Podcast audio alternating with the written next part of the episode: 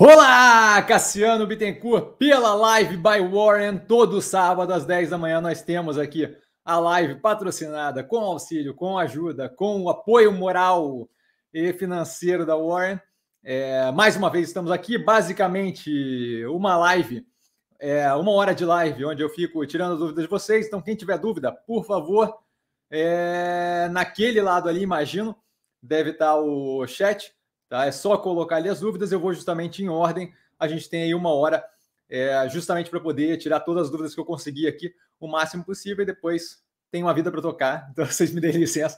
De qualquer forma, sempre bom começar com um disclaimer: o que eu falo aqui não é, de qualquer forma, modo em geral, indicação de compra ou venda de qualquer ativo do mercado financeiro, é pura e simplesmente é a minha visão no que tange investimento e a forma como eu invisto. É, aqui embaixo, na descrição, vocês vão ter ali o, o link para o Warren, para quem quiser conhecer, quem não conhece, quem não sabe, não tem conta lá. Tá? Eu tenho uma operação que eu rodo por lá, eventualmente é citada aqui, foi explicado durante a live 1 é, que a gente teve da Warren. Tá? Mas ali a gente tem informação sobre abertura de conta, home broker deles, fundo de games com travamento cambial, é, que, que, é uma opção interessante. Inclusive, tempos atrás aí eu postei ali no stories do canal é, informações sobre a fusão, a compra da Zynga, se não me engano, pela Microsoft, tá? Zynga não, desculpa, Activision Blizzard. A Zynga foi comprada por outra operação. Bom, tanto faz, não, não, não importa, não é esse o ponto. Mas ali tem mais informação, justamente comentando como abrir conta e por aí vai. Quando você clica pelo canal, você dá uma moralzinha para o canal, então acaba justamente auxiliando nessa questão de, eh, da parceria, né? Que está indo bem e está indo para frente aí. De qualquer modo, a gente começa diretamente ali com as perguntas. É uma hora aí, por favor podem mandar as perguntas ali do lado e justamente a gente vai seguindo. Começamos com Gabriel Eterno. Bom dia, Eterno Mestre. Bom dia a todos. É, e ele começa, mestre, esse aumento de juros do Fed, você vê como algo a ser levado em consideração? É, desculpa, ou seguir a tese sem se preocupar com isso? Então, não é assim, ó, levar em consideração e se preocupar são coisas diferentes. Tá? Só um golinho de água aqui, peraí. Primeiramente, a gente não teve aumento nenhum de juros ainda. O que a gente tem é justamente o comentário de que pode vir a começar, deve vir a começar esses aumentos é, na taxa de juros, ainda sem valor definido, mas tudo leva a acreditar que de 0,25 em 0,25, tá? A partir da reunião de março. Então a gente não tem ainda nada efetivo acontecendo. E aí, o, no que, que consiste ali o aumento de juros, né? Em geral, não só do Fed, mas do Banco Central Brasileiro e por aí vai, né? Basicamente aquilo ali serve como guia para a economia, através de todo aquele reflexo desse aumento de preço do dinheiro é, no sistema financeiro, serve como guia do custo de captação. Então, assim, deve ser levado em consideração? Sim. Deve ser motivo de preocupação? Não. Então, a gente tem que cuidar para não confundir levar em consideração uma informação que é relevante, o custo de captação é relevante, com se preocupar e começar a tomar decisões é, é, drásticas com isso, tendo isso como referência. Deve se levar em consideração? Com certeza, tudo deve se levar em consideração. Quando eu tropeço indo para a academia, eu levo aquilo em consideração. É uma consideração desse tamaninho, mínima, para quem está no podcast não consegue ver a mão, muito, muito pequenininha, sim. Mas tudo quanto é informação é levado em consideração. A questão é qual é o peso que a gente dá para uma informação versus a outra. O custo de captação tendo aumento no Federal Reserve que tende a justamente ditar ali juros é, livre de risco, é, é, algo relevante? Com certeza é algo relevante. É algo que preocupa? Não, não é algo que preocupa, é marginal. É, junto disso, eles estão aumentando juros porque a economia deles está indo super bem. Então, assim, aquilo ali vem para controlar um ímpeto mais agressivo da economia. Então, assim, vem acompanhado de todo um, um processo de retorno do, da, de, uma, de uma pandemia que afetou negativamente as economias, é, mas que está reagindo super bem. Então, é, é mais um fator para se levar em consideração. Não afeta a tese nenhuma do, do, do portfólio de forma intensa ou agressiva. Mais do que isso, é, o, o, a gente tem que entender, como eu já comentei aqui, tempos atrás eu dei um discurso sobre isso, tá? É, o bancos centrais globais, tirando o turco, que reage pelo ímpeto do Erdogan, mas todos os outros reagem, tendem a ser reativos ao que está acontecendo.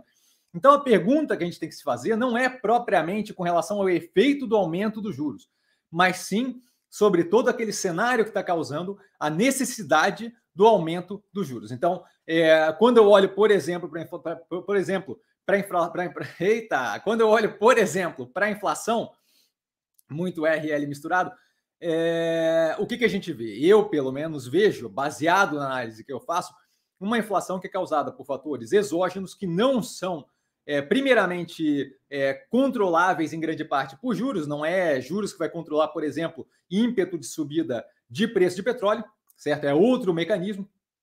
Não é juros, por exemplo, que vai controlar ímpeto de subida é, de alimento por causa de quebra de safra, outro mecanismo, mais vinculado à meteorologia do que qualquer outra coisa. Então, assim, é, esse, esses fatores aí da inflação, que em grande parte eu vejo como, como não estruturais, tá? São fatores que devem levar ao quê? A não ter que ter uma subida consistente ad eterno de juros, nem lá, nem aqui no Brasil. E essa é a parte que é relevante, porque se eu tenho um aumento pontual para controlar o ímpeto da economia durante um período e mostrar justamente que o Banco Central está comprado com o controle monetário da economia, aquilo ali serve como ponto positivo de, olha, estamos aqui, vamos atuar caso seja necessário, mas o fato da inflação não ser estrutural não deve levar aquilo a ser algo contínuo, consistentemente crescendo e nem que, que se mantenha por muito tempo. E esse é o grande ponto.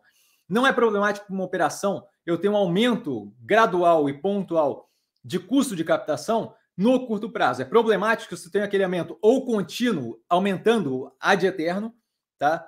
É, ou aquele aumento ser um aumento que vai chegar em níveis, em patamares incômodos e vai se manter lá por muito tempo. E isso eu não vejo acontecendo, tá, Gabriel? Então, sim, importante considerar. Não, não é preocupante, tá? Fernando, é, fala Cassiano, bom dia a todos, super educado. Fernando, bom dia. É, Diga-se de passagem, o Gabriel também, bom dia a todos, super educado, como sempre. Bom dia, Gabriel. É, vamos para mais uma excelente live, conteúdo top. Fico agradecido pelas palavras, Fernando.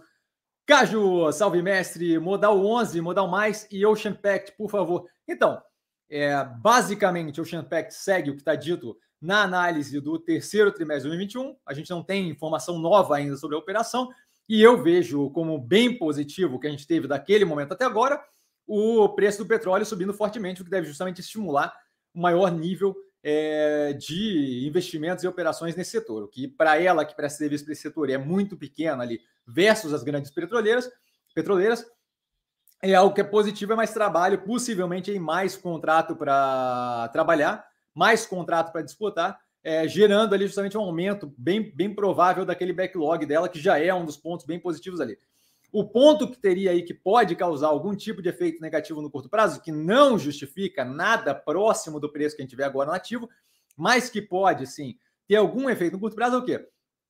O aumento de casos de Covid é, por causa da variante Ômicron pode ter exigido uma redução, um atraso em algumas das operações dela, que não é problemático, porque esse atraso, como a gente viu na pandemia, quando estava mais tenso, é, acaba sendo jogado para frente.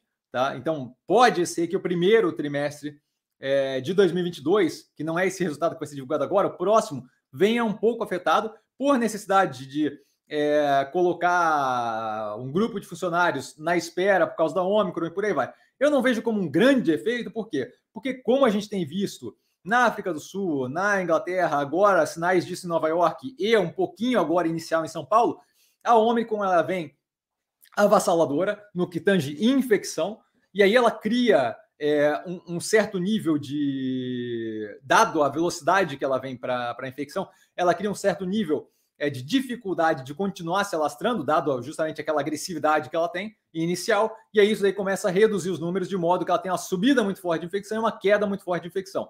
Isso se provando aqui no Brasil, e a gente deve ver isso nas próximas semanas, faz com que aquilo ali seja um efeito de curto prazo que talvez afete o finalzinho de 2022, de 2021, tá? E o comecinho de 2022, o que é novamente pontualmente negativo, mas nada que de fato preocupe. Esse é o efeito que eu vejo como possível. Delta negativo no caso do Ocean Pact não me preocupa at all. Fora isso, o restante está analisado no resultado do terceiro trimestre, muito tranquilo com a operação. Peguei recentemente agora para o cliente novo que apareceu. É, justamente foi a primeira operação que eu peguei para ele, muito descontada, se não me engano, a 2,49. Com relação ao Modal Mais, a gente está ali passando pelo processo de compra do controle pela XP. Tá? A XP está comprando o controle da modal. Aquilo dali pode tornar vários caminhos, independente do caminho que tomar. Modal 11 passa a ser tudo, todas as preferenciais, a MLDL4 passam a ser MADL3, daí vai ser um processo que vai estar nos próximos, nos próximos semanas ou meses, tá? Nesse processo a gente tem um ganho é, de governança ali na, na empresa, tá? De modo que todo mundo passa a ter só ação ordinária, é positivo para quem está comprado no ativo, e na sequência a gente vai justamente ter a definição.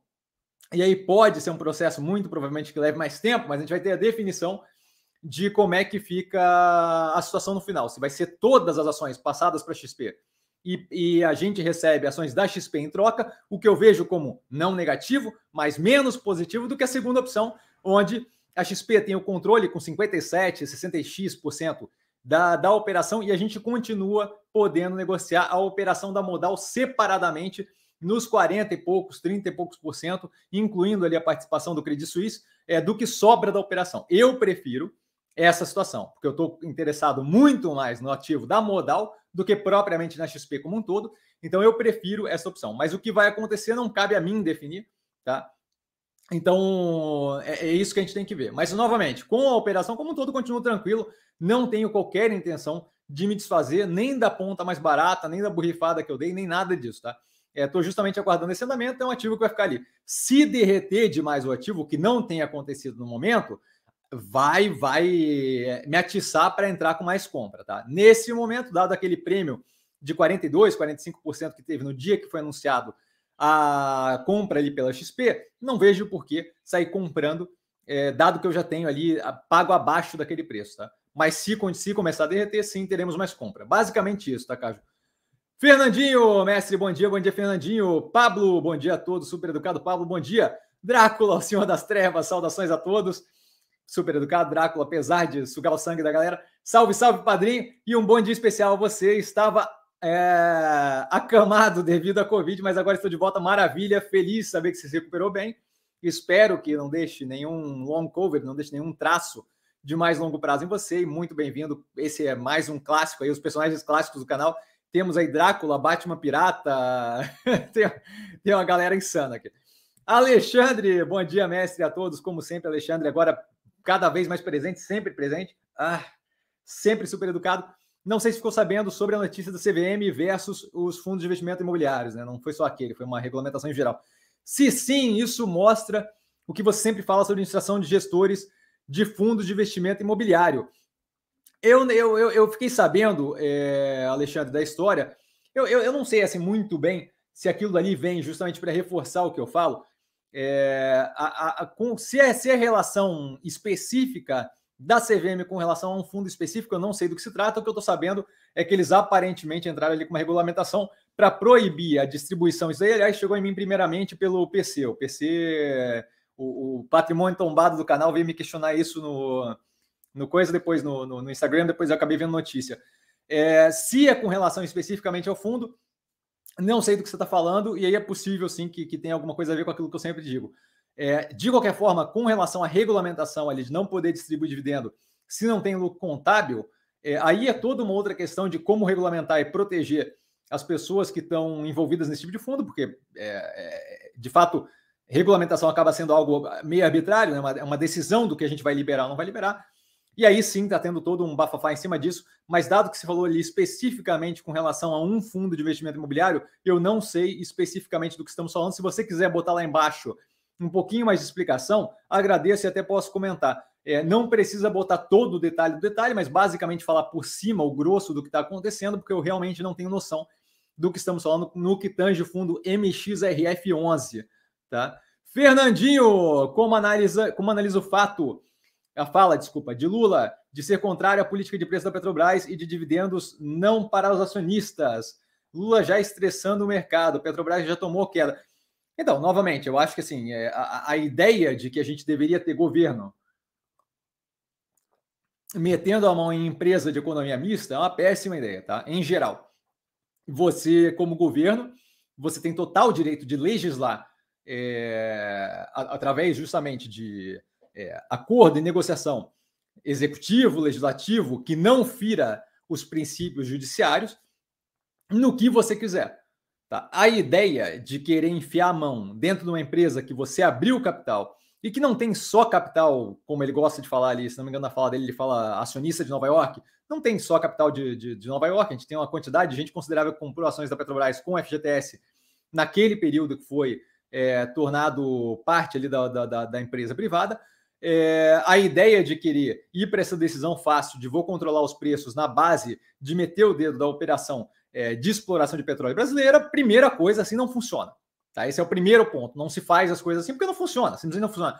A ideia de congelar preço, subsidiar a coisa, é, é, você pode fazer aquilo como política pública estruturada, você não pode fazer aquilo metendo o bedelho em uma operação dentro da, da, da, da economia brasileira que não vai dar certo. Já vimos antes, não deu certo. É, 350 bilhões de exemplos de congelamento de preço por aí vai, não dá certo. Tá? Então, assim, primeiro, acho uma ideia que é ingênua de achar que aquilo ali funciona. Segundo, é, é, por isso que tem todo um desconto do preço de operações que tem vínculo com o governo, porque eventualmente tem ingerência, ingerência causa é, instabilidade, é, insegurança jurídica, que não é positivo para nenhum, é, para nenhuma possível privatização, concessão e por aí vai. A gente tem toda uma questão de empresas de concessão rodoviária não fazendo investimentos que são combinados e necessários com medo desse tipo de coisa acontecer no meio do caminho. Eu faço os investimentos além do que pensa, acreditando no futuro, e aí vem alguém e, e tosa aquele contrato de uma forma irresponsável. Então, assim, em geral, não vejo como positivo, nem como política de governo, que não deveria ser de meter a mão em empresa privada. Você quer regulamentar? Passa projeto de lei pelo legislativo sem nenhum problema. Agora não, não, não se faz na base da marra, tá? É, não vejo como positivo para o efeito que quer causar de redução de preço de, de, de combustível, é, ganho de capacidade é, competitiva brasileira, mais do que isso gera é, insegurança jurídica. O ponto que eu acho que dessa história sai como positivo e que vai eventualmente, muito provavelmente, causar um, um, um retorno nessa fala toda é o quê? Quando você fala assim, você está indo mais para um extremo, certo? É, para um extremo ali de, de, de, populismo, seja de esquerda, seja de direita. Toda vez que você vai tendendo para um extremo de populismo, você abre espaço para a galera mais de centro, para uma terceira via. Então, toda vez que tiver qualquer tipo de comentário nesse direcionamento mais, mais extremo populista, seja Bolsonaro, seja Lula, abre um espaço para a galera mais parcimoniosa de centro, que nesse momento é representada em, com, com, um pouco mais de força ali pelo, pelo Sérgio Moro. Pode ser que vire, pode ser que mude, pode ser o, o, o diabo a quatro. Mas nesse momento ele é o, o, o que está mais à frente aí, se a gente pegar um, um conjunto de pesquisas, nesse momento ele é, é o representante dessa parte mais parcimoniosa. Então, é, num momento pré-eleitoral, esse tipo de movimento mais extremo tem um ponto positivo, que é justamente abrir espaço para uma via de uma via mais parcimoniosa que não queira meter a mão em operações que já estão ali com é, economia mista de mercado e por aí vai. Tá? Então, basicamente isso. Rogério, bom dia a todos. Cassiano e amigos, muito obrigado, Rogério. Bom dia, super educado. Paulo, bom dia, Cassiano. Bom dia, pessoal. Super educado também. Paulo, bom dia. Cassiano, na quarta-feira, a taxa de juros deve, deve ter aumento. Você acha que essa subida da Bolsa foi sem fundamento, pois a curva de inflação e juros não arrefeceu. Então, vamos lá. É, Para assumir que a subida da Bolsa foi sem fundamento, tenho que assumir que a queda que a gente teve até agora tinha fundamentação. E para mim, o grande lance é esse. Toda essa queda, esse derretimento do mercado financeiro não faz qualquer sentido. Então, eu não costumo ficar perdendo tempo avaliando o curtíssimo prazo. Por quê? Porque o curtíssimo prazo não necessariamente está vinculado à racionalidade. Tá?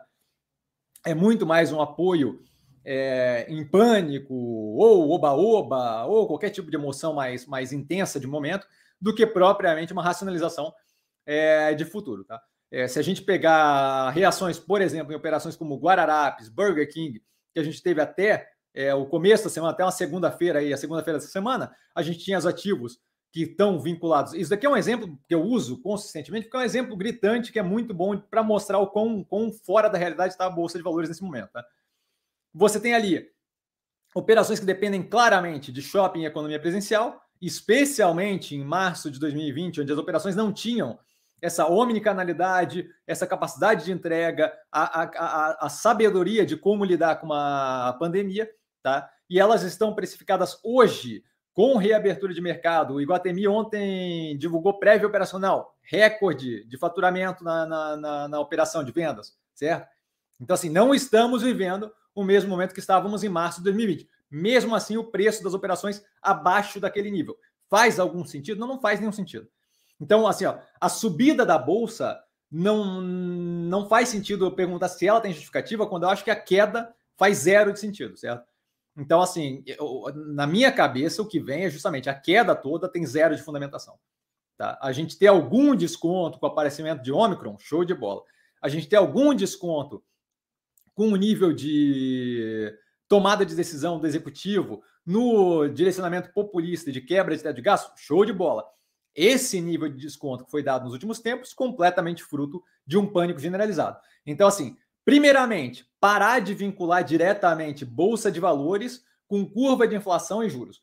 Não é assim que funciona. O fato da curva de juros estar apontando para cima, médio e longo prazo, não quer dizer que a gente vai ter é, uma operação negativa nos mercados é, no que tange é, empresas na bolsa, é, setores do mercado brasileiro e por aí vai. Então, é, esse vínculo de, direto, eu entendo que a galera de Bolsa de Valores gosta de, de sincronizar, gosta de sincronizar é, e, e, correlacionar diretamente, porque facilita uma análise, mas é uma análise errônea e simplista. O fato da curva de inflação é, e não ter arrefecido, mais ou menos, né? Eu acho que vale a pena dar uma olhada na curva de inflação.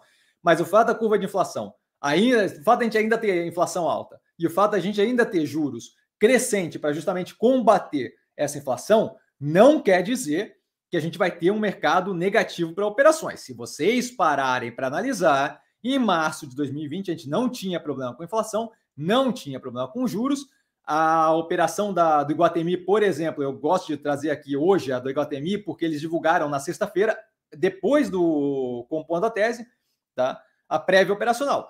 A operação do Iguatemi está bem melhor agora do que estava em março de 2020. Então, assim, é, juros, inflação não quer dizer apocalipse, fim do mundo, nem, nem, nem derretimento da, da, do planeta, nem nada disso, certo? Então, a ideia de que a bolsa tem que subir quando juros e inflação arrefecer é uma ideia errônea, simplista e pouco fundamentada. A vida, o mundo real envolve mais do que isso, certo? Se eu agora disser para você que carne de gado cura câncer, você vai ver uma reação muito agressiva positiva na, na operação da Minerva, independente do quão negativo tiver inflação, juros, Fed, o caramba, quatro. Isso daí, obviamente, é uma hiperbolização completamente absurda para pintar o ponto de que o quê? É mais coisa que a gente tem que levar em consideração do que juros e inflação. Não é porque no fim tweet, não é porque no Twitter da, da financeiro ali, financeiro aspas aí nessa história, mas não é porque na parte do Twitter que nego discute finanças, eles falam de juros e inflação o tempo todo, porque é a única coisa aparentemente que não consegue avaliar, que, que, que aquilo ali é de fato o, o gatilho que deveria ser levado em consideração para mercado financeiro. Novamente, volto a reforçar: deveríamos prestar menos atenção nos movimentos de curtíssimo prazo. Tá? De qualquer forma, respondendo a sua pergunta de forma clara, na minha questão foi a queda que foi exacerbada e não a subida de hoje. A subida de hoje foi alguma recuperação de algo que deveria ter sido recuperado há muito tempo já, porque não faz sentido nenhum a precificação dos ativos como estava na segunda-feira, ainda não faz agora, mas faz um pouco menos, é, é um, tá um pouco menos descasado agora. Fernando Cassiano, qual a sua expectativa para a operação de via? Qual o cenário considerado consideraria como maturada? Eu não tenho como dizer qual o cenário que eu consideraria como maturada, porque eu não sei quais são os, os investimentos, os movimentos que vão ser feitos aqui para frente, certo? É, a gente tem que avaliar, por exemplo, que eu coloquei na última análise, o casamento de crédito tributário com pagamento de judicialização trabalhista. Tá? Esse casamento continuando páreo e ok, controlado, aquilo ali tira da nossa cabeça uma questão. E aquilo ali a gente vai ter que acompanhar ainda por alguns trimestres, tá? Mas aquilo ali tira da nossa cabeça uma questão. Outro ponto é como é que está funcionando a adição dessas novas operações de startup ali dentro da via, que são justamente os motores de crescimento, especialmente no que tange a parte financeira do banco e a parte logística, que começou ali com a ICEP Log, mas que agora está virando uma coisa de fulfillment muito, muito maior, tá? Quanto mais aquilo ali evoluir, mais aquela operação vai estourar. E aí, assim, é, a expectativa para a operação da Via, no curtíssimo prazo, não tenho como dizer como é que vem o resultado, certo? Ninguém tem como dizer, mas eu, eu nem arrisco ficar chutando. O ponto é o quê? O ponto é que a evolução médio e longo prazo da é, de capacidade operacional em outras áreas que ela não estava tão forte antes, área financeira com banco e área de logística com esse desenvolvimento todo de last mile, entrega com menos tempo, fulfillment para terceiros, acho que cada vez mais torna uma operação ampla e bem mais positiva. Então, para mim, está muito tranquilo. Médio e longo prazo muito positivo. O cenário que a gente vai considerar maturado, a gente vai começar a ver quando começar a chegar mais perto de algo próximo de maturado. Nesse momento, ainda vejo eles expandindo demais a operação, de modo que eu não consigo nem vislumbrar para onde vai. Sei que é positivo, não sei para onde. Tá? Cristiano, Bom dia, Cassiano a todos, super educado. Cristiano, bom dia. Essa semana você comprou o Champact para um cliente seu e disse que poderia comprar mais. Não fez porque, valor, é, porque o valor aumentou, é, mas mesmo assim tá barato, né? Tá super barato, tá muito descontado. Eu não fiz porque o valor subiu acima daquilo. E novamente, eu volto a, eu volto a reforçar, né? A, a, compra das operações, dado justamente a quantidade de, contra, de, de, de, de operações descontadas, e dado que um portfólio deveria, neste momento, pelo menos, ser constituído de uma gama de ações, dado a incapacidade que a gente tem de prever quem vai reagir primeiro e de a gente estar tá mais é, descolado de uma vertente ou outra vertente, justamente está atacando em tudo quanto é front, possibilitando um maior ganho médio e longo prazo e possivelmente realocação de capital, tá? O que, que eu faço? Marquei o preço nos 2,49 com uma quantidade considerável, mas não o, o máximo que eu estava disposto a alocar, de modo que se continuasse caindo e derretesse, eu tenho mais para alocar ali dentro, que ainda assim me deixaria confortável, mas uma vez o preço se mantendo naquele nível e subindo ou subindo, eu, eu, eu passo a olhar outras operações. E aí, Cassiano, por que você não começou a alocar mais forte? Porque esse mercado, essa semana, deu uma subida considerável. Então, a gente teve ali um espaço que abriu das mínimas de vários ativos. Dado que eu sei que a gente tem alguma volatilidade pela frente ainda, eu não estou com pressa para sair alocando ali. A gente pegou Mega também para o cliente, tá? Ômega geração. Não peguei no menor preço, a gente chegou a bater ontem, acho que 10, 10,60 em Mega, que faz zero de sentido na minha visão mas eu peguei a 11,35, tá? Que foi um dia antes que ela deu uma derretidinha. É, então, estou começando a compor aquele portfólio de quê? De forma parcimoniosa e alocando ali em ativos que fazem sentido e aguardando com calma, parcimônia, para assistir justamente o que está acontecendo com o mercado e quanto, quanta volatilidade a gente vai ter, quanto ainda vai ter de uh, tese de apocalipse e tal, para justamente começar a abrir espaço aqui ali. Eu já vejo uma, uns dois ou três ativos ali com espaço, chegando perto de um preço que eu estou disposto a alocar. Então a gente deve ter na semana que vem mais compras ali, tá?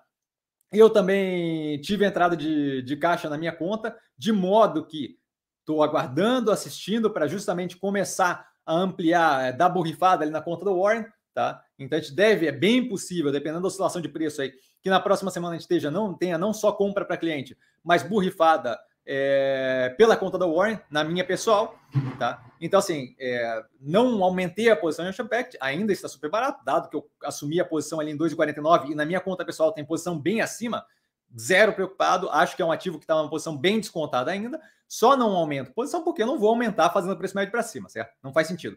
Um monte de ativo para diversificar, um monte de ativo descontado, a gente está no momento de tensão, não tem por que ficar é, tocando o fogo em dinheiro é, para aumentar é, com preço médio para cima. Se aquilo dele derreter muito abaixo dos 2,49, terá mais entrada de capital, porque faz zero de sentido, tá? Porfírio, é, bom dia, mestre a todos, sempre super educado. Porfírio, um nome aqui que também sempre vejo aqui, bom dia. Carlos, bom dia, mestre Cassiano, bom dia a todos, bom dia, Calão.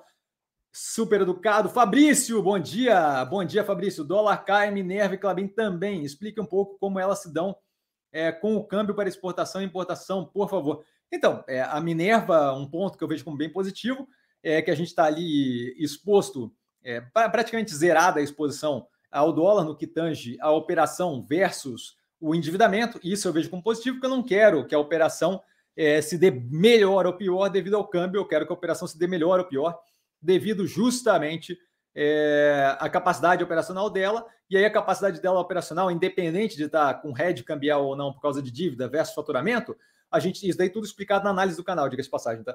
A gente tem ali uma é, um ganho de competitividade toda vez que o dólar sobe, por quê? Porque a carne brasileira e outros países, de outros países que têm ali perda cambial versus dólar, fica mais barata competitivamente.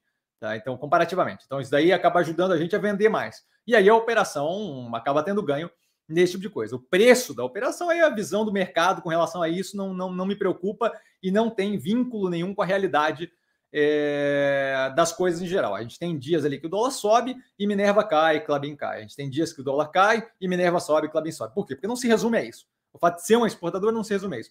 Com relação à Clabin, ela tem ali uma exposição de faturamento versus endividamento no que tange médio e longo prazo do endividamento, que favorece ela com o dólar mais alto. Então, à medida que o dólar está mais alto, não só ela fica mais competitiva, como para endividamento versus ganho é, com faturamento, ela tem um, um, um, andamento positivo. Novamente, algo que é, que é explicado consistentemente nas análises do canal. Tá? Então, assim, esse é um fator? Sim, esse é um fator.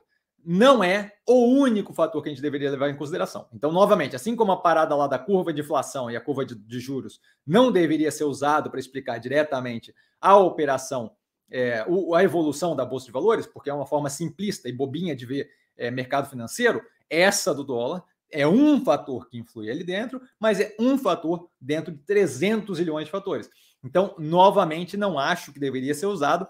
Com certeza deve ter, ter influência no curtíssimo prazo, que afeta a cabeça de quem compra e quem vende, e aí, por conseguinte, gera é, operações baseadas naquilo. Assim como é, a, a mulher tem um gato preto em Salem séculos atrás influenciava a forma como ela era vista e eventualmente a possibilidade, a probabilidade dela ir para fogueira ou não. Não quer dizer que faz qualquer sentido, tá? Então, assim, a ideia de que eu vou julgar com base no dólar, operação de exportação é, é simplista e bobinha, tá? Então, eu olharia mais do que aquilo. Mas, basicamente, a relação das duas com o dólar é essa que eu expliquei agora e está explicado com mais é, númerozinho e dado nas análises do canal. Tá? Mas, de qualquer forma, acho que deveria se olhar mais, mais, mais para a floresta e menos para uma árvore focada. Tá? Alexandre, só um pouquinho. Mestre, estou com vários ativos conservadores. Entre aspas, ele coloca, já gostei das aspas já. Como elétrica, saneamento e banco que não consigo acompanhar. Seria interessante enxugar o portfólio? Olha, então, vamos lá. Se você olhar a análise da Sanepar no canal, você vai ver que eu coloco ali uma, uma, uma questão que é. Não acho que estão prestando atenção demais ainda, mas deveriam, tá? Que é o quê? Primeiramente, aquela aspa super válida. A gente tem que parar de chamar ativo conservador, ativo defensivo, porque esse tipo de coisa não existe, tá? Como diria o cara lá, não, não existe. É, de qualquer forma, saneamento. A gente vai ter agora uma, uma, caceta, uma bateria nos próximos anos de relicitação, re, renegociação de contrato com a entrada de operações privadas, dado o marco de saneamento um pouco mais agressivamente, e isso daí vai acabar, é, pode vir, vamos chamar de pode vir, pode vir acabar ocasionar é, a perda de contrato por várias operações dessas de saneamento, o que tem no mercado hoje em dia é tudo estatal, tá? é, muitas delas sem condições competitivas com alguns dos contratos que ela tem, o que vai causar ali uma redução considerável da operação. Isso não vai ser positivo. Tá? Então, assim, é, dizer que aquilo ali é conservador, não acho que é conservador. Acho que é, é, é se colocar num lugar de desconhecimento nesse momento preocupante. Com relação às elétricas, eu acho que vale a pena ser seletivo com relação às operações, aí teria que analisar operação a operação, mas a gente tem no portfólio Engie, a Ômega Energia, Mega, né, que é a antiga OMG é, é, Neoenergia, que eu acho muito, muito positiva e ainda muito descontada, tá? E tivemos Taesa aí, não mais. É, então, assim, tem, tem operações bem interessantes é, de energia para ter no portfólio. Não acho que é problemático, acho que a gente deve ter é, nos próximos períodos aí, eventualmente, a maturação de alguma delas, de algumas delas, tá? Mas não vejo como problemático nada no que tange energia elétrica, especialmente com esses, as que estão fazendo movimentos corretos na direção de energia sustentável. A Engie agora, próxima, né, como eu comentei no Compondo a Tese ontem, de se livrar da Pampa Sul, a segunda de carvão delas, que eu acho que é bem positivo, estava no aguardo disso. Tá? É, banco não vejo como problemático, novamente, descontados nesse momento. E aí eu estou falando dos, dos maiores, não estou falando de qualquer operação de banco. Acho a operação da Modal Mais bem positiva, dado que a fintech, especialmente com a possibilidade de comentada de ficar como modal MODL3 e mesmo assim com controle da XP. Gosto muito da operação do Banco do Brasil, completamente descasada da realidade. A operação está tá, tá, tá dando resultados melhores do que estava dando quando estava 55 reais a ação, e hoje em dia está na, na, faixa dos 30. Então, assim, zero de sentido total, tá? É, mas não vejo. A única parte que me preocuparia ali um pouco é a questão do saneamento, porque eu acho que o mercado ainda não está vendo o fator que a gente vai ter aí de disputa por contratos novos, licitações, sob um novo é, prisma regulamentar, que não é o que mais favorece operações estatais, favorece bastante operações privadas que têm a capacidade de ser mais competitiva, dado não, não, não ter aquela quantidade de amarra no que tange, especialmente força de trabalho. Tá? Espero que tenha sido claro, Alexandre. Hélio, bom dia, mestre. Bom dia, Hélio. Primeiro, obrigado pelo trabalho. Tenho aprendido muito com as suas análises, fico honrado com as palavras, cara. E a pergunta: no primeiro governo Lula, a economia foi muito bem. E ele continua. Por que existe um receio no mercado de que agora o provável governo Lula será prejudicial? Então, acho que assim, eu não tenho como falar pelo que o mercado acredita ou desacredita, tá? Só esse é o primeiro ponto eu posso te falar o que eu penso com relação ao que tem sido dito. O que a gente tem visto não é aquele mesmo é, ímpeto que o Lula tinha no primeiro governo dele, onde foi feita uma carta ao povo brasileiro, a vibe do Linha Paz e Amor, o negócio de não, eu vou jogar para todo mundo. Hoje em dia a gente tem visto alguns sinais de que não é bem por aí. É, essa, esse comentário, por exemplo, no que tange a Petrobras, o comentário com relação ao teto de gastos, e aí não foi bem dele, mas foi da Glaze Hoffman, que está vinculado ao partido. O, a, quantidade, a, a, escolha deles, por exemplo, de botar para falar representando a plataforma deles no, na Folha de São Paulo, o Guido Mantega, não, não, não, não faz qualquer sentido, é, nenhum, nenhum sentido, nenhum sentido.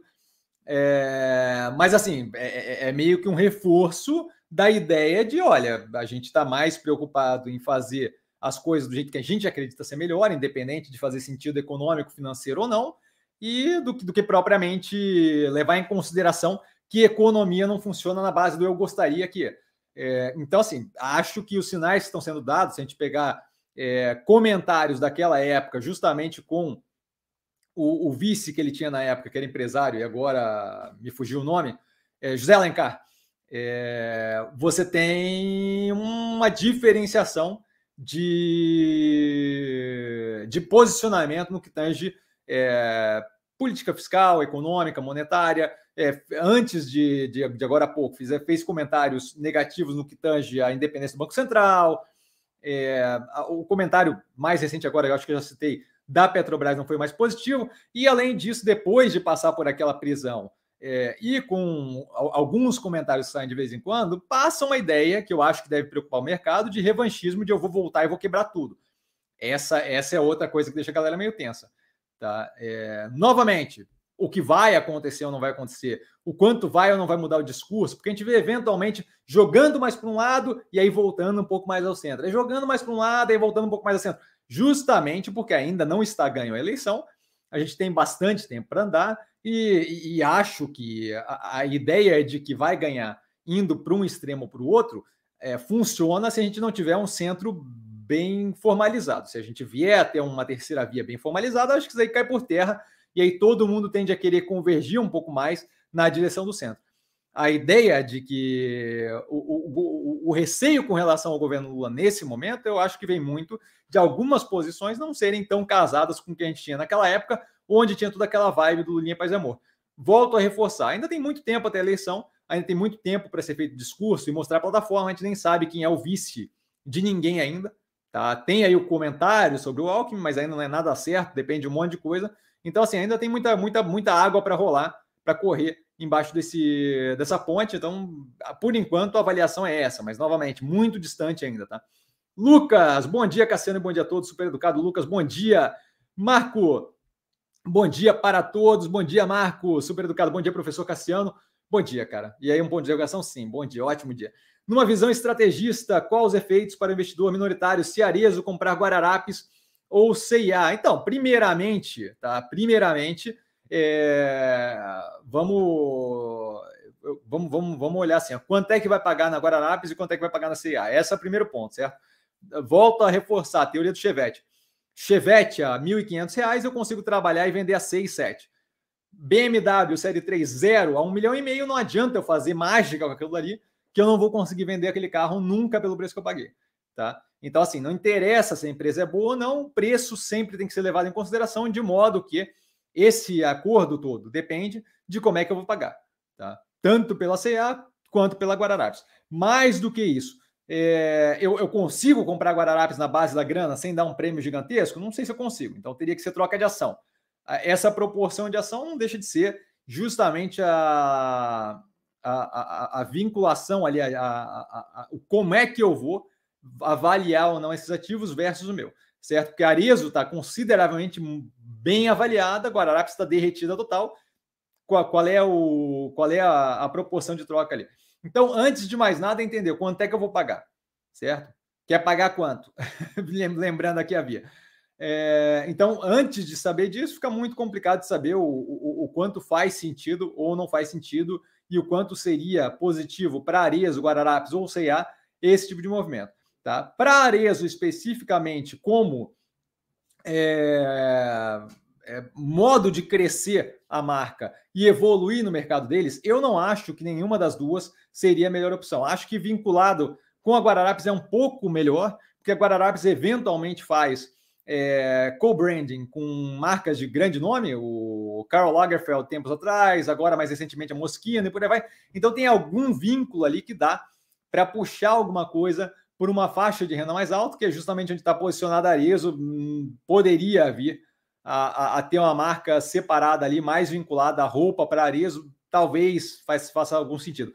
Com a CIA não vejo qualquer sentido, tá? Acho que é um movimento menos negativo do que a soma comprando a Hering, mas, mas no, no mesmo direcional que descasa completamente da, da, da operação. Vide o que foi dito ontem no Compondo a Tese no canal.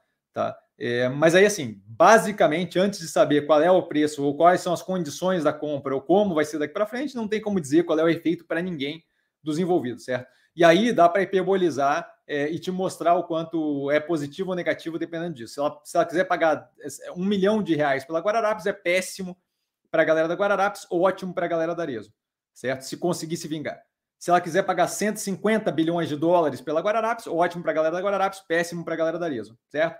Hiperbolizando, só para fazer você entender que essa diferença existe. É bem menos esse, esse, essa margem aí, mas estou mostrando as duas margens mais extremas só para fazer entender que essa parte faz bastante diferença. Tá?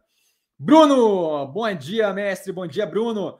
Como anda a tese da Minerva? Exatamente como estava no, no, na análise do terceiro trimestre, tá? Com a melhoria agora de que a gente teve a reabertura para a China, com a melhoria agora de que a gente tem ali o mercado americano cada vez exportando mais, importando mais carne brasileira, a liberação de mais uma planta da Minerva, a possibilidade de algum tipo de operação lá fora, que eu vejo como possibilidade de uma SPEC, é uma Special Purpose Acquisition Company, uma companhia feita para poder viabilizar é, esse tipo de operação de entrada de, de empresa no mercado americano. E aí, toda uma discussão sobre isso, não vou ficar explicando aqui, acho que está explicado no canal. Acho que tem um BEM sobre isso, alguma coisa assim. De qualquer forma, eventualmente posso fazer um. É, que, que pode destravar valor e, mais do que isso, liberar injeção de capital. Tá? A Amiris, é, com a joint venture formada agora com a, com a Minerva, justamente começando a entrar mais forte naquela questão de carne cultivada. É, então, assim, a compra da operação, essa já tinha feito, sido feita antes, se não me engano, é, de ovinos ali na Austrália. Então, assim, muito positiva. A operação bem madura, os níveis de exportação de carne estão vindo bem positivos. Não, não, não, vejo nada, nada que desabone a operação. É uma tese que a operação está cada vez mais madura. Eles agora também, com o trabalho de liability management, é, reduzindo cada vez mais, uh, o, o, melhorando cada vez mais as condições da alavancagem. Muito positiva a tese, zero preocupado com a, com a operação. Tá? Acho que a gente deve ter é, um ano bem positivo para a operação. Carlos, considerando essa subida de preços de alguns ativos do portfólio, quais estão mais descontados no momento? Isso é o que eu falo, e aí eu paro para olhar e avaliar efetivamente, né? Falta tempo aqui, mas até amanhã, às amanhã às sete da noite, a gente tem no, no canal o Movimentos da Semana. Como você não vai conseguir negociar nada daqui até lá, a perda de, de, de da, da temporalidade é zero. E aí amanhã, às sete da noite, a gente tem no canal Movimentos da Semana. Ah, Cassiano, que você não pode falar aqui? Eu não posso falar aqui porque eu não sei de cabeça. São 26 ativos no portfólio, eu tenho que parar.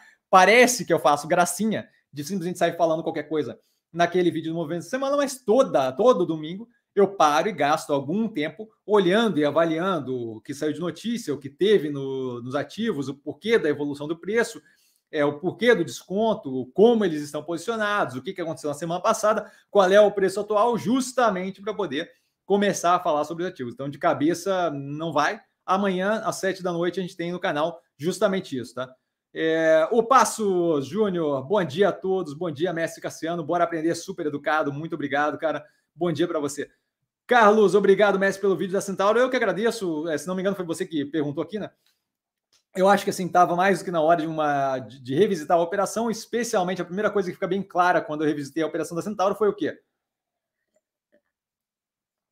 A diferença que faz é da da Fisia, se não me engano, a operação ali de licensing, de licenciamento, é, de distribuição da Nike exclusivamente aqui no Brasil, que, se não me engano, gera ali aproximadamente 854 milhões daquele 1,491 bi que ela teve de receita líquida no, no, trimestre, se não me engano, são esses números. Então, claramente necessário dar uma olhada na operação, tá?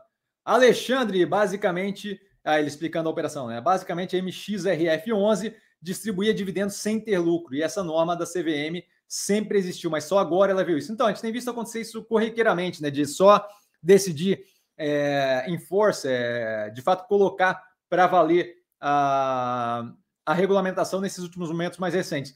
A gente viu isso acontecer também com aquela história de que quando o IPO é restrito, você só pode ter negociação daquele IPO por investidor qualificado acima de um milhão de, de, patrimônio investido, e aí todo mundo negociava, e aí de repente a CVM recebeu, resolveu prestar atenção, né? Incrível isso. Mas é, é impressionante.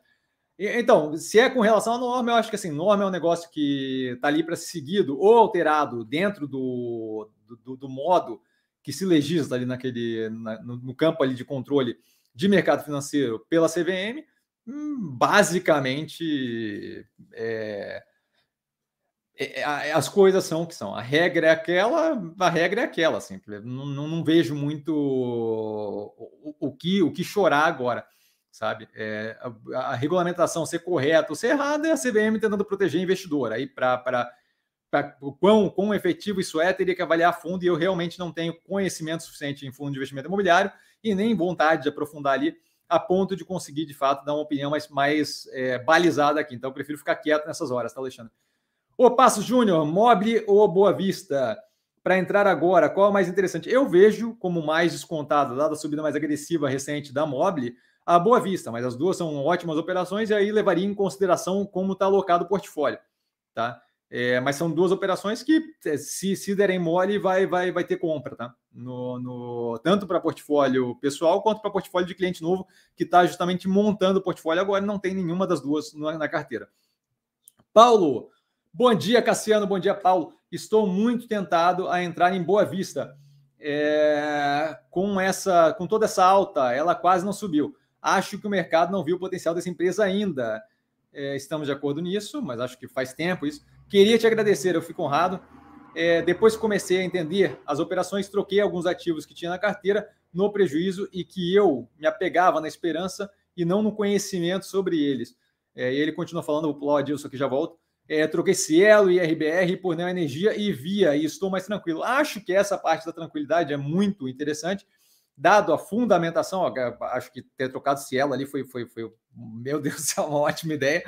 É, mas acho que essa ideia, assim, ó, no curto prazo pode parecer não fazer sentido, mas o médio e longo prazo daquilo ali, tendo uma tese alinhada, é uma boa opção, visto que quando a gente olha para o horizonte de Cielo e RB, no caso de Cielo, na minha visão, claramente negativo, no caso de RB, é, nublado e não um dos mais positivos, dado que ela não consegue nem rodar a própria operação. E no caso de Neogrid e Via, a gente vê justamente um, um, uma ascendente, uma derivada positiva naquela curva de evolução da operação.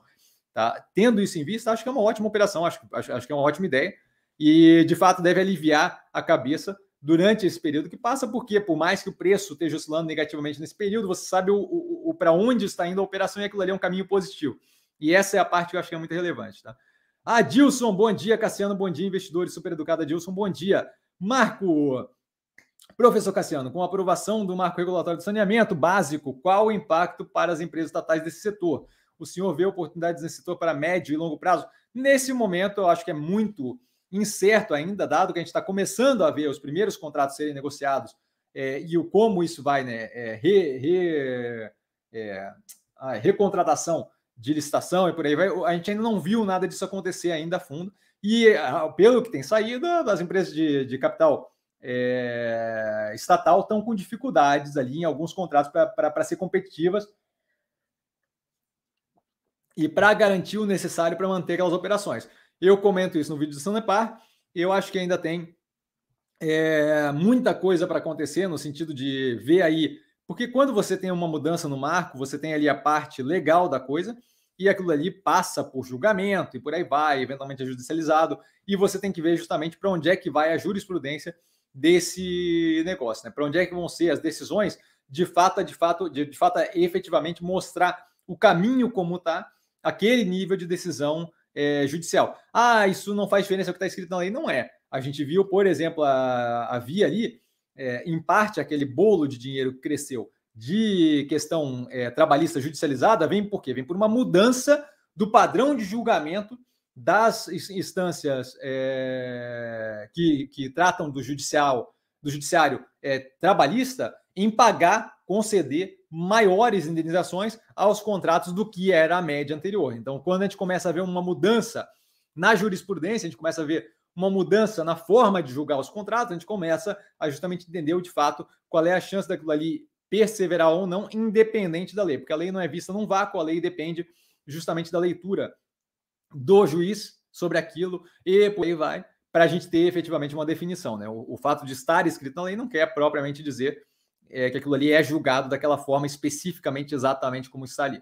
Tá? A gente tem uma socialização do judiciário considerável aqui no Brasil, então é algo para a gente pensar e avaliar, mas isso eu só consigo avaliar à medida que as coisas vão acontecendo. Então, nesse momento, não tem qualquer interesse em estar vinculado a nenhuma daquelas operações, porque aquelas operações, renovando o contrato, a gente vê o quê? Uma continuidade da operação.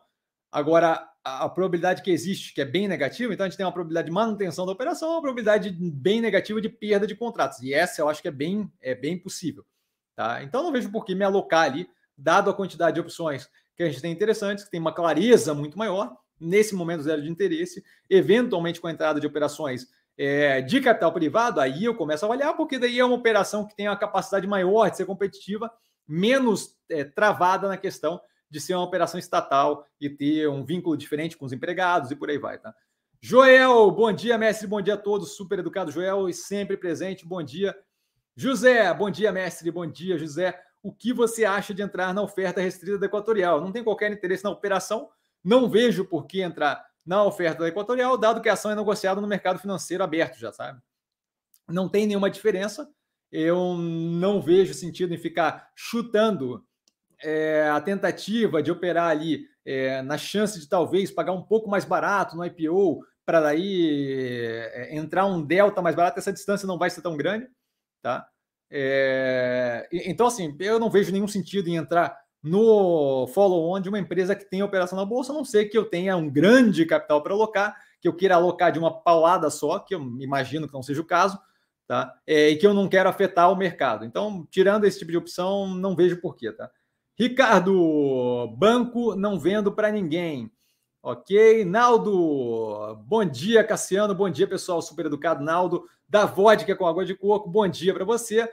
É, Gabriel, hashtag publi, pessoal, vamos dar o like e vamos compartilhar o link que está na descrição da Warren para ajudar esse parceiro que veio para descomplicar. O Daniel tá, Gabriel tá, Gabriel tá todo comprado na ideia.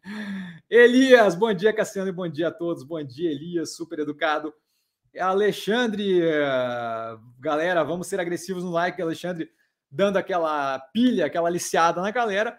E o Rodrigo, quem quiser, ainda tem uns sete minutos, ou então a gente fecha a live, mas o Rodrigo, com uma última pergunta até o momento. Bom dia a todos, super educado Rodrigo, bom dia. Dado o aumento dos juros, preocupa o tamanho da dívida da Mega? Muito obrigado.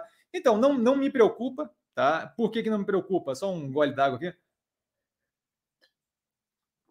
Quando a gente fala de financiamento em quando a gente fala de financiamento para infraestrutura, especialmente elétrica, a gente tem ali planos de financiamento que são feitos justamente levando em consideração o tamanho e o nível da, é, da extensão daquele projeto até que ele comece a gerar EBITs e comece a se repagar, de modo que aqueles financiamentos são estruturados para justamente lidar com possível oscilação, dado que estamos no Brasil, com possível oscilação de juros nesse médio prazo, enquanto eu não consigo, quando eu vou construir, por exemplo, é, uma estrutura daquelas de campo eólico ou central hidrelétrica, ou qualquer coisa do gênero, eu sei que eu vou demorar até aquilo ali de fato começar a, a viabilizar pagamento que eu consiga cobrir aquele pagamento de principal e juros e por aí vai. De qualquer forma, o que eu faço trimestralmente com a Mega, com a Mega Geração? Acompanho a alavancagem e mais do que a alavancagem, eu não lembro agora qual é, é o nome do índice, mas mais do que a alavancagem tem índice de cobertura, tá? Que é justamente o quanto ela está gerando de caixa versus o quanto ela está pagando de é, juros e amortização todo trimestre, de modo a garantir que eu tenha ali um espaço considerável entre o que eu estou gerando de caixa versus o que eu estou tendo que pagar, justamente entendendo quanto de fato esse aumento de juros está afetando a minha alavancagem principal. Eu faço isso com todas as operações? Não, você pode ver que eu não faço. Essa especificamente é a única onde eu vou parar para olhar índice de cobertura, porque, como você percebe ali, é uma operação que está crescendo de uma forma muito agressiva desde quando eu entrei na operação. A gente faz isso trimestralmente há bastante tempo. E esse crescimento agressivo dela faz com que ela pegue uma quantidade considerável daquele capital para investimento através de alavancagem, o que faz com que isso vire uma questão na nossa cabeça. Como você pode ver na última análise, o índice de cobertura continua tranquilo, se não me engano, há bastante tempo, está na faixa de 1,40, 1,50, tá? Então, o que ela gera de caixa no trimestre está cobrindo pelo menos uma vez e meia o, o pagamento que ela tem de juros mais principal, o que é tranquilo. Pô, Cassiano, mas não está meio apertado. Se você parar para pensar numa operação que está crescendo naquele nível de agressividade, eu não acho que está apertado, certo? É, eu, eu acho que é justamente essa a ideia. Por quê? Porque a hora que aqueles é, projetos que ela está tocando e pagando e financiando começarem a render geração de caixa operacional, aquilo dali estoura.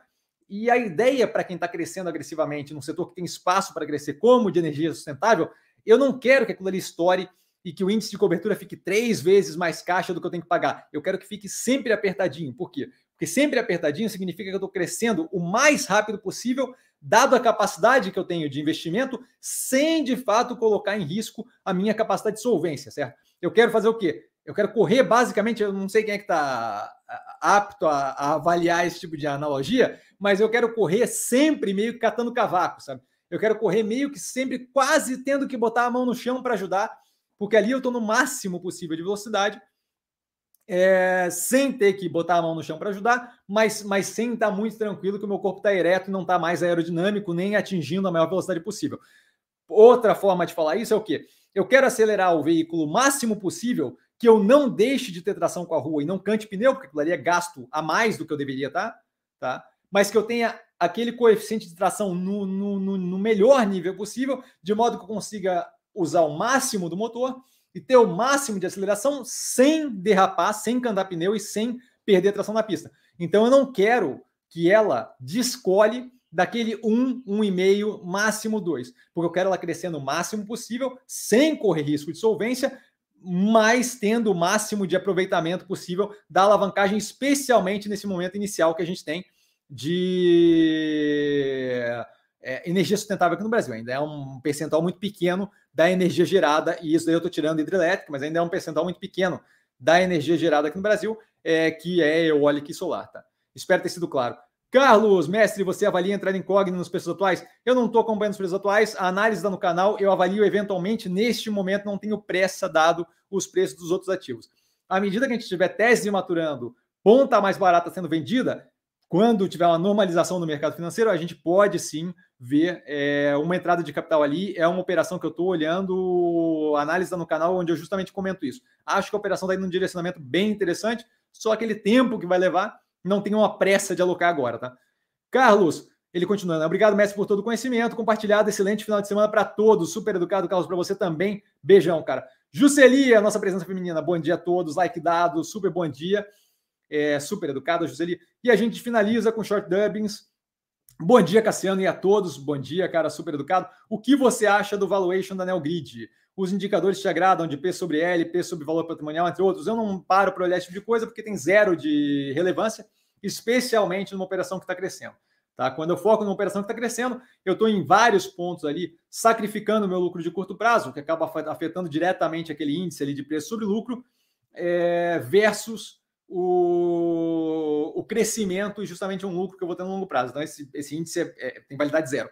Mais do que isso, não dá para usar esse tipo de índice sem ter um comparativo direto. A gente não tem um comparativo direto da Neogrid no portfólio. Outro ponto é quando eu falo de preço sobre valor patrimonial, numa operação onde eu tenho grande parte do valor da operação em bens não tangíveis, a capacidade dos engenheiros, é, a minha tecnologia que é desenvolvida, a, a, validade ali do valor patrimonial é muito pequena. Ah, mas eu avalio a, o valor contábil da minha da, da, minha propriedade intelectual. Sim, mas você avalia aquilo descasado do que é efetivamente aquele valor, porque nem você sabe qual vai ser aquele valor daqui a pouco, certo? A gente viu recentemente, é, tempos atrás aí, as marcas da Kraft Heinz serem desvalorizadas através de é, reclassificação das contas ali, tá? Do quanto aquilo ali tem de valor intangível de goodwill violentamente. Por quê? Porque a gente achava que o valor das marcas dos processados era X, até a hora que a gente viu que não era, e aí vá uma raquetada de valor vai embora do valor patrimonial. Então aquilo ali quer dizer zero. Tá? Então, não, não, valuation é uma coisa que, que não vale de lufas. É, basicamente, você não consegue dizer qual vai ser. Você não consegue ter nenhuma previsibilidade de qual vai ser o juros livres de risco que você vai ter daqui a cinco anos para descontar aquele fluxo de caixa, muito menos dizer qual é o fluxo de caixa esperado daqui a cinco anos. A ideia de que você consegue colocar uma taxa de crescimento para cinco anos à frente, três anos à frente que seja, é simplesmente, aí eu sinto muita palavra que eu vou usar, mas é ridícula. Tá? É ridículo, é ridículo, é ridículo. Não tem modelo que faça isso. Se tivesse, a gente teria aí fundo é, que, que tem uma capacidade, a gente teria só matemático trabalhando no mercado financeiro e todos eles estariam lavando a égua de ganhar dinheiro. Tá? Então, a, a ideia de que isso é avaliável é, é, é completamente fora da casinha. Tá? Só matar aqui a pergunta do Jorge. Bom dia, atrasado a todos. Super educado Jorge. A Oi BR deve dar um belo salto semana que vem para a alegria do GL, minha e de muitos sardinhas. Eu cuidaria com esse tipo de coisa de confabulação sobre o preço do ativo. Torço por vocês, espero que a Oi vá super para frente. Mas, novamente, essa ideia de a gente está algum tempo nessa ideia de que, ah, gatilho, gatilho, gatilho, vamos cuidar. E um beijo para o Rainer, que veio dar um bom dia todo super educado. Galera, zero preocupado. Por hoje ficamos por aqui, precisando de mim. Sempre no arroba investir com sim. Estou ficando todo, todo, todo. O timing está ficando tudo certinho aqui. Precisando de mim, eu tô. Eu tenho que tirar aqui, porque senão tá zero investir com sim, aí não dá. Pera aí. Vou tirar isso daqui. Precisando de mim, eu tô sempre no Insta, arroba investir com sim. Só ir lá falar comigo, babei o microfone agora. É empolgação. É, como sempre, muito obrigado pela live. Tá? As perguntas de vocês sempre muito ajudam a gente a criar aqui um arcabouço de conteúdo, de conhecimento. Agradecimento ao Warren por patrocinar a nossa live. Aqui embaixo, e aí aqui embaixo, aqui embaixo no, na descrição do vídeo, que deve aparecer do lado, acho que agora aparece do lado, né? Quando clica na descrição. É, na descrição do vídeo a gente tem link da Warren para justamente a abertura de conta, home broker, o fundo de games temático deles, é, contravamento cambial, que é algo bem interessante. Tá precisando de mim, eu tô sempre lá. Vale lembrar quem aprende a pensar bolsa opera com mero detalhe. Adilson falando que eu sou uma figura, Fernandinho com foguetinho, tá? E a gente fecha aqui, Jorge, camisa bacana, maravilha. A gente vai ter logo, logo a vibe da camisa, a gente já tá tá, tá, tá, tá indo. Calma que tá indo, logo, logo vai ter toda uma vibe em cima da camisa aqui no canal, tá? De qualquer forma, galera, muito obrigado mesmo, precisando de mim, no arroba investir com sim, tá? Um beijão para todo mundo, bom final de semana, bora que tem academia. E sempre no Insta, amanhã a gente tem o Compondo a Tese, Compondo a Tese não, desculpa, o Compondo a Tese saiu ontem. Amanhã a gente tem o Movimentos da Semana, é tanta coisa que Movimentos da Semana, sete da noite falando dos ativos mais descontados, tá? Gratidão a vocês, Adilson, tá? Por compartilhar seu conhecimento, gratidão a vocês, cara. E aí o Chuck Norris Days, grande dia, bom dia, grande Buda, bom dia a todos, sempre super educado. Galera, valeu! Beijão!